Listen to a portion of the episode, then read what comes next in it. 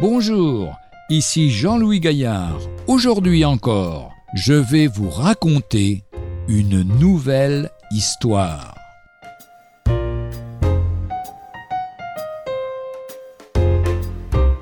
Quand Dieu parle de Dieu, comme savant chrétien, Pascal connaissait bien ces sages et ces intelligents qui rejetaient la révélation parce qu'elle était réservée à ceux qui se dépouillent de toute prétention devant Dieu. C'est surtout à l'adresse de ces raisonneurs qu'il écrivit son dernier livre. Il ne put l'achever.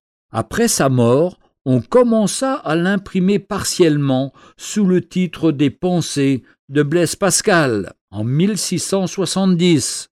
Mais on n'a pas fini, dans les premières décennies de notre XXIe siècle, de relire, de classer et de rééditer les brouillons qu'il a laissés. Les programmes scolaires s'en sont emparés, si bien que des centaines de milliers de lycéens et d'étudiants ont eu sur leurs yeux les méditations sur le salut de ce remarquable croyant, accompagnés de nombreux extraits fondamentaux de la Bible. Le Seigneur sait combien de ces lecteurs occasionnels en auront fait leur profit. Cinq mots suffisent à Pascal pour mettre en lumière l'inspiration des Écritures.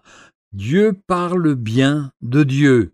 Au sujet des limites de la raison humaine, il dit La dernière démarche de la raison est de reconnaître qu'il y a une infinité de choses qui la dépassent. Si les choses naturelles la dépassent, que dira-t-on des surnaturelles Mais Pascal n'est pas seulement un homme de doctrine comme il écrit La vérité hors de la charité ou de l'amour n'est pas de Dieu, Galates chapitre 5 verset 6 ou 1 Corinthiens chapitre 13.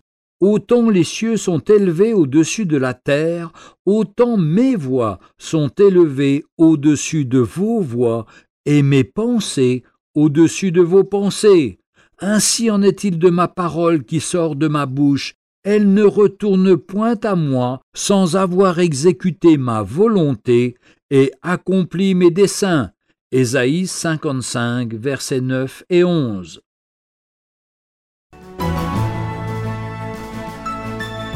Retrouvez un jour une histoire sur www.365histoire.com.